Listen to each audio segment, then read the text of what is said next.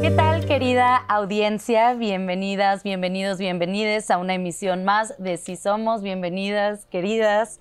Hoy vamos a hablar de uno de los temas más polémicos, de los más discutidos, de los más debatibles, uno de los temas que nos hacen pelear entre feministas. Vamos a hablar del trabajo sexual, pero reconociendo que, el trabajo sexual es un trabajo.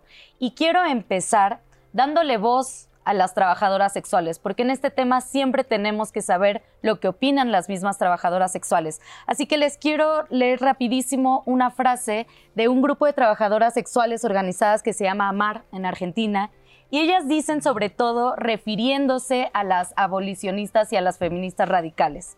Dicen, a lo largo de nuestra historia hemos tenido que soportar que se nos niegue la palabra, la presencia y la organización política para mejorar las condiciones laborales y de derechos humanos. En este sentido, hoy en día es mucho más fácil ser una ONG abolicionista que recibe apoyo político y financiamiento de múltiples lugares eh, con un discurso victimizante promocionado desde los Estados Unidos, que levantar la voz por los derechos laborales que nos corresponden.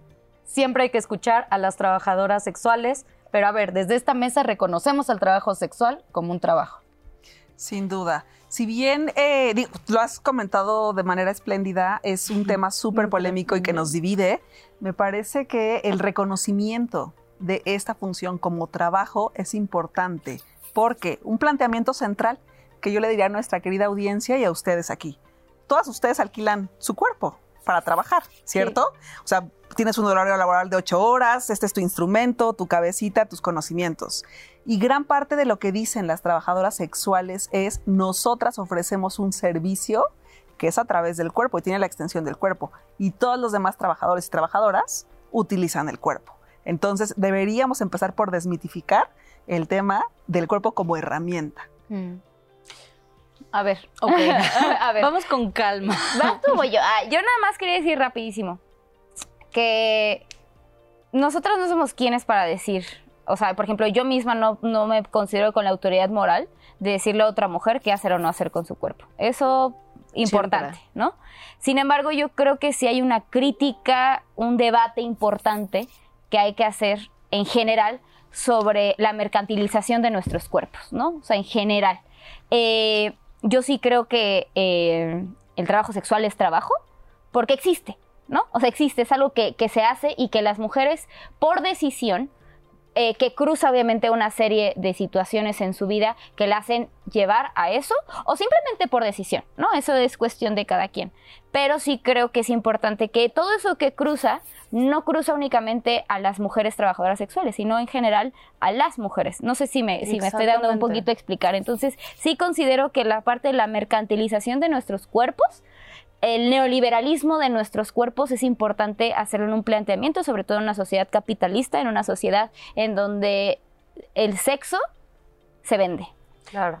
Cuando además este puede ser, o sea, creo que yo estoy más en esta sintonía contigo en esta ocasión, aunque siempre estamos de acuerdo porque es muy difícil, o sea, pensamos muy similar, pero, eh, pero en esta ocasión creo que hay una crítica muy importante y es un tema súper complejo en el que igual desde el respeto y no desde la censura ni desde el juicio, sino desde el respeto y desde la información y la búsqueda de más datos, ¿no? De más información, es que a, mí me parece importante cuando hablamos de este, en este debate, es que no malentendamos la agencia y la autodeterminación que las mujeres que se dedican al trabajo sexual tienen con precisamente estas condiciones que, o sea, que devienen del sistema capitalista y del sistema neoliberal en el que estamos insertas, ¿no? Y que también influye, o sea, si yo soy periodista y cobro un sueldo como periodista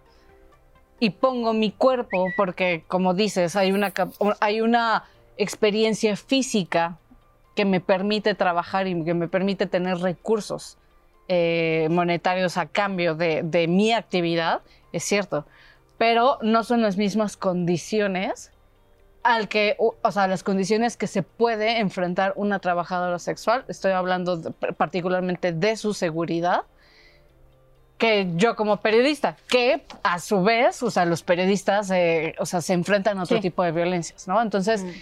Siempre respetando la autodeterminación, pero sí partiendo de en qué momento es autodeterminación y no. O sea, rapidísimo, yo sé que una experiencia no lo hace, solo menciono este testimonio como parte de la conversación. Entrevisté precisamente para ver qué estaba, eh, como periodista trabajé en un medio donde hice un texto que tenía que ver sobre los derechos y qué condiciones necesitaban las trabajadoras sexuales para ejercer su, trabajo con mayor seguridad. Y recuerdo que entrevisté a una, a una trabajadora sexual, es Irene, es mujer trans y es muy conocida porque es activista también. Fue una plática estupenda, muy enriquecedora para mí, pero no se me olvida el hecho de que ella me dijo explícitamente, si otro trabajo me pagara lo que me paga esto, no me dedicaría a esto. Y no se me va de la cabeza, porque yo sé que hay autodeterminación, yo sé que una persona voluntariamente puede decir, sí, yo quiero, pero ¿qué tan... O sea, las ¿qué condiciones, que la son las que y, su experiencia, insisto, no es única. O sea, quizá otras personas no lo hacen por necesidad, no lo, o sea, sí podrían tener otros ingresos de otra forma, pero no se me va esto, entonces creo que es importante ponerlo en la mesa al mismo tiempo. ¿no? Yo quiero, quiero contextualizar un poquito a la audiencia de este debate entre feminismos, ¿no? O sea, porque hay algunas eh, feministas, sobre todo de la rama radical, que se autodeterminan como abolicionistas. Hay otras eh, feministas que se autodeterminan, eh, o bueno, que van, que buscan una regular, regularización, regulación, regulación, del trabajo sexual ya vemos otras que más bien somos críticas a ambas posturas, ¿no? Y yo, yo soy una gran crítica a la postura abolicionista porque he escuchado eh, ciertas frases de, por parte de las abolicionistas que victimizan a las trabajadoras sexuales y que, como decía al principio, les quitan completamente la palabra y la autonomía. Una es al decir no es trabajo, es explotación. Y entonces las trabajadoras sexuales organizadas dicen, no, sí es trabajo. Y entonces las académicas blancas abolicionistas dicen, no, es explotación y eres una víctima y no te estás dando cuenta. Así de, así de grave. Y también se suele ahí confundir un poco el tema de la trata. A ver, las que, las que nombramos como tal el trabajo sexual, obviamente lo, separamos de la trata. En la trata no existe consentimiento y se hace bajo, se hace bajo presión y amenaza. Entonces también hay que. Condición de esclavitud. Eh, sí. Y entonces hay que, pero, por ejemplo, una abolicionista que yo escuché argentina dice, es esclavitud, es violación sistemática. Y una trabajadora sexual dice, a mí no me están violando, yo estoy trabajando. Y otra vez la, la feminista académica blanca, sí te están violando. Sí, o sea, les niegan la capacidad de agencia a las trabajadoras sexuales para decidir qué quieren o no hacer. Ajá, y aparte esta capacidad de organización, porque hay mujeres organizadas, sindicalizadas. Exacto. Claro, porque, porque si bien es cierto que puede, vaya, toda la polémica que implica tener el cuerpo como instrumento literal, ¿no? De contacto eh, sexual erótico con otras personas, a mí me parece que es muy importante decir que hay un porcentaje en la encuesta que se aplicó en la Ciudad de México por parte de la Comisión para Prevenir la Discriminación a personas que realizan el trabajo sexual, tiene dos datitos, entre otros muy interesantes, que te dicen que el 62%, si pudieran, dejarían ese trabajo, pero tienes otro porcentaje, el que resta, que dice no, yo estoy bien haciéndolo. Y es reconocer que es un trabajo, como eventualmente habrá quienes estudiaron para tal cosa y no se dedicaron a eso porque las condiciones laborales en el mercado no son buenas y deciden ejercer otra profesión.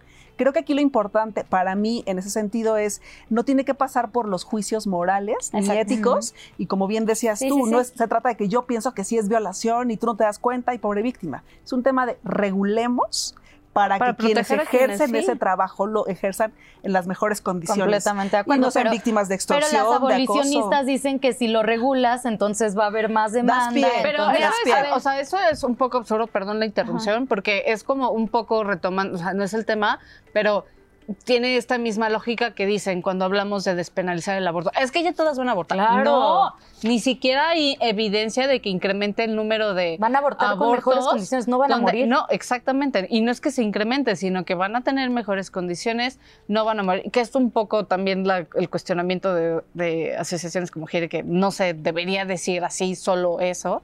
Pero a- aquí el tema, también con el trabajo sexual, es que o sea, a, a mí particularmente mi conflicto es que exista una demanda que se pueda mercantilizar sobre nuestro cuerpo, porque condiciones inseguras de trabajo no son, no son exclusivas del trabajo sexual, ya lo dijimos, los periodistas, que en qué, qué condiciones trabajamos aquí en México, pero también otros, o sea, personas que trabajan en fábricas, ¿no? Y que pueden tener accidentes, o sea, vamos, que está, está tipificado y sí está regulado ese tipo de riesgos laborales que existen en cuanto se habla, se visibiliza y se regula, se pueden proteger. Pero, Pero en ¿cuál el caso de las, mujeres? Pero espérame, ¿por qué en el caso de las la demanda? Ver, sobre espera. nuestro cuerpo, porque no es lo mismo que yo decida tener sexo con muchísimas personas a que yo tenga sexo con alguien solamente a cambio de dinero y que probablemente sin esa transacción no tendría sexo con esa persona. Esa persona no tendría acceso a mi cuerpo sin una transacción monetaria. Híjole, muchas veces A le ver, das espérame. acceso a tu cuerpo a personas que no deberían estar en tu vida y no te pagan Quiero un decir algo importante. Y no sabes poner límites. Porque, a ver, creo que es importante decir algunas cosas. La regulación es necesaria por el simple hecho Sí.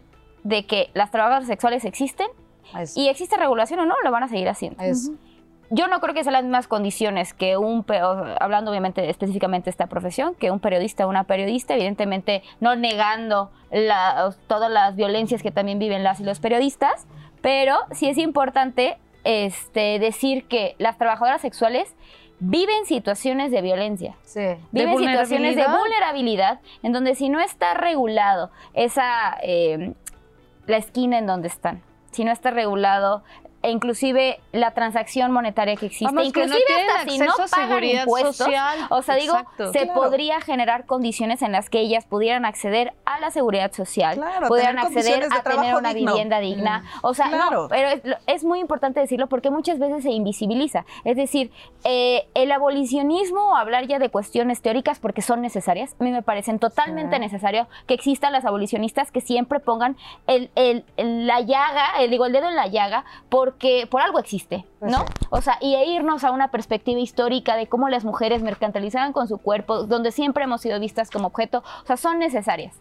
Eso no significa que necesariamente las abolicionistas tengan que eh, ya ser como las interventoras en si las mujeres trabajadoras sexuales tienen derechos o no. ¿De qué tienen que tener derechos? Tienen que tener derechos. Eso no porque se discute. Y, y- y- Espérame, un poco Espérame, afinando espérame, esto. Espérame, espérame tantito, porque ahí va la siguiente parte. Yo creo que sí existe una falta de sensibilización importante dentro del feminismo de, esta, de estas ramas para entender, ¿no? O sea, por ejemplo, yo en, en mi caso, yo no tengo todas las herramientas necesarias para poder decirles así de manera tajante, sí, ¿sabes qué?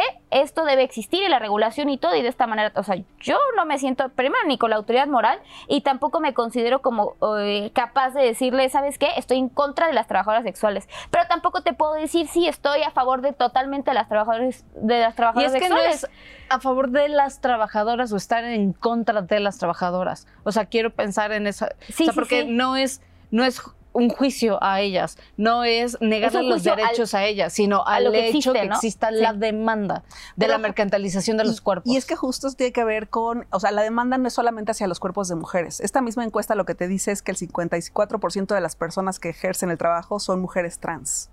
Y, pero Entonces, es que las mujeres o sea, son pero son mujeres. mujeres. Sí, sí, sí, pues, pero lo que digo, no, pero en un tema capitalista, No, en un tema entiendo. capitalista del cuerpo, me refiero a que esa demanda históricamente existe. Entonces, para mí es un poco una perspectiva eh, moral más que ética. Pero la guerra Porque también existe. O sea, la guerra Alguien- siempre ha existido al- y no sí, quiere pero decir que alguien nos está bien. comentaba, hacer el trabajo, eh, trabajo sexual también tiene que ver con privilegio. ¿Dónde lo ejerces? ¿Bajo qué circunstancias? Y eso implica cuánto ganas.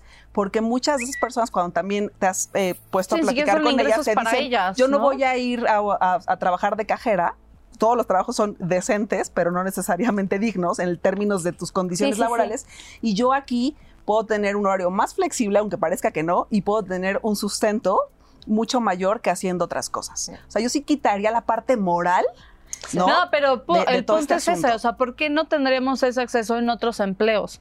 ¿no? No lo o sea, hay. lo que dice exacto, y ese es el problema, no que exista o sea, y e, ese es precisamente una crisis en el mercado laboral en general, porque estamos hablando de condiciones dignas en trabajo que en México de manera general no existen para la mayoría de las mexicanas, de la clase trabajadora, vamos a hablar, de la, no existe. Y, y, ahí es una parte importantísima del debate, porque no es moral. Es que tenemos que elevar el nivel en todo. Entonces no tiene que ver con la demanda. tiene que ver con las condiciones laborales. Pero sí tiene que ver con la demanda, porque, ¿no? ¿Por pero sí es la demanda, porque no existe. Pero, eso, pero, pero, ¿qué pasa con ese treinta y tantos por ciento que dice a mí sí me gusta, a mí me late Pero yo no entiendo tampoco cuál es el fin de, o sea, ¿por qué, ¿por qué problematizar tanto la demanda?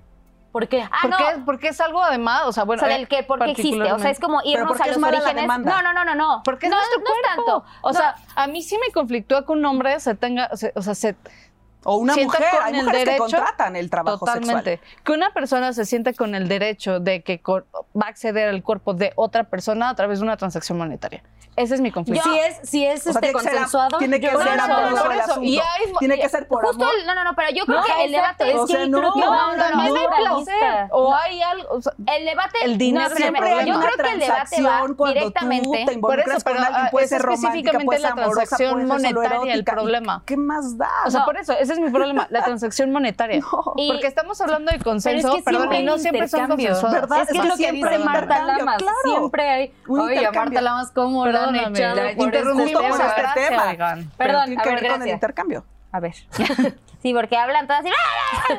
Pero bueno, yo creo que Así Ana hablan todas, yo se no. refiere. No, pues es que ahorita sí he sido bien. Pero bueno, yo creo que Ana se refiere no tanto al hecho de la demanda, sino a los orígenes de la existencia del trabajo sexual. O sea, más allá de el, el cuestionarnos por qué existe, ¿no? O sea, y hablar meramente de una transacción, ahí sí es cuando existe el cuestionamiento. Sí, pero es una transacción de nuestro cuerpo, más allá de una cuestión moral. O sea, es lo- lo- creo que comenzamos sí, no es todas moral. diciendo, a ver, todas aquí eh, tenemos un punto de encuentro en donde en trabajo sexual es trabajo. Pero ¿por qué existe? Totalmente. ¿Por qué existe? Y también creo que hay una parte bastante importante de hablar de la neoliberalización de nuestros cuerpos. Y del ¿no? deseo Y de- incluso. Ahí sí, para que veas, yo no sé. Pero yo me baso más en la neoliber- neoliberalización de nuestros cuerpos y que el capitalismo ha llegado a tal punto en el que tenemos que comercializar con nuestros cuerpos para nuestra supervivencia. Y hablo de nuestra comercialización de nuestros cuerpos en algo sexual, porque yo estoy de acuerdo con que en todo momento comercializamos con Pones los cuerpos. Cuerpo, todo el Es tiempo. cuerpo, pero también de manera diferente, ¿no? Porque justo creo que rescato mucho la parte que dice Ana de si no existiera esta transacción con una persona, no tendría relaciones sexuales con esa persona. Es muy probable. Entonces es muy probable, o sea, y, y rescato para la reflexión, no tanto como para es que irnos es, por- es- es importante poder analizar esto, ¿no? Que sabemos que viene desde, desde el sistema patriarcal, que sí tiene que ver los deseos, tiene, es, es muy importante. Pero a ver, creo que en lo que nos tenemos que centrar es en lo que está pasando, ¿no? Porque eso hacen mucho las abolicionistas, se van a una utopía, ¿no? Donde ninguna mujer tenga Ah, sí. que coger con nadie, con quien no quiera, etcétera. Eh, es una utopía. Y todas las feministas estamos eh, de acuerdo con esa utopía. Ojalá ninguna mujer Tuviera que. tuviera que hacerlo si no lo quisiera, porque es una realidad que muchas trabajadoras sexuales no quieren estar ahí, pero lo hacen porque ganan más dinero que o porque no tienen de otra. Entonces, ¿todas estamos de acuerdo con la utopía? Sí. Hay una realidad. Exacto. Tenemos que centrarnos en la realidad. Porque si nos centramos en, bueno, pero es que, ¿saben? Como en filosofía pero es que la urgencia no, o sea, que, que lo, o sea, en lo dividir lo importante y lo urgente. Lo urgente Eso. es atender esa realidad que ya existe, proteger a esas mujeres que decidieron voluntariamente o no, que fueron como más orilladas por sus, por sus circunstancias a dedicarse al trabajo sexual, es lo urgente. Pero también es importante no dejar de lado estas discusiones. Sí. Porque Sí. también esas discusiones van, pueden sentar una guía para ir determinando esos protocolos, esas guías, esas políticas públicas que van a determinar y, y se Pero tienen que hacer aparte de estas siempre, discusiones siempre también. en esas discusiones tienen que estar las trabajadoras Siempre. Justo, sexuales. agarré Siempre. lo que iba a decir, que esto Sí. sea un punto de partida para darles voz a ellas, porque en efecto. No, que Sí, tenga sin voz. este Pero complejo es que de habemos- Salvador pues aquí Blanco. Creo que vemos cuatro que justo hay que protegerlas, protegerlas de que No, hay que garantizar no sus nosotras, derechos. el no, no, Estado no. tiene que es que esa palabra protegerlas. por aquí la circulamos. Hay Sí. que garantizar sus derechos, pues, y Sí. de eso es de lo que se trata. Y yo quisiera terminar como como nada más dejando la pregunta al aire para que las feministas nos cuestionáramos, ¿cómo podríamos llegar a un acuerdo? O si tenemos que llegar. O si tenemos que, yo creo que tendríamos que llegar a un acuerdo. ahorita estamos... No, no, no nosotras, sino también en esta onda abolicionista, en esta onda, eh, ¿cómo se dice? Este, regulacionista, ¿no? ¿Cómo podríamos de verdad eh, hacer algo bien por las trabajadoras sexuales? Eh, pues fue un gusto, las esperamos, los esperamos en el siguiente episodio de Sí Somos. La que pica por la paga o el que paga por pecar, la que pica por la droga o el que droga por picar, la que todo el día le chinga o el que chinga por chingar, o la culpa que es culposa y no sabe